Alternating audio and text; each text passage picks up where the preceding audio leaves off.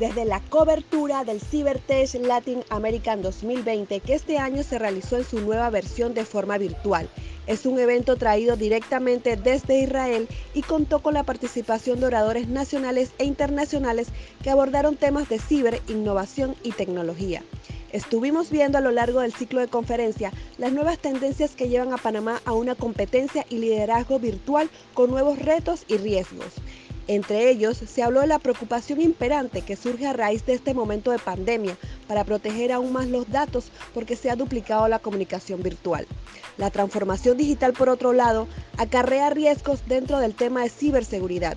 También se tocó el tema de adopción de modelos tanto de e-learning como de e-commerce exitosos que dependerán en primer lugar de la conectividad que se ofrezca en nuestro país.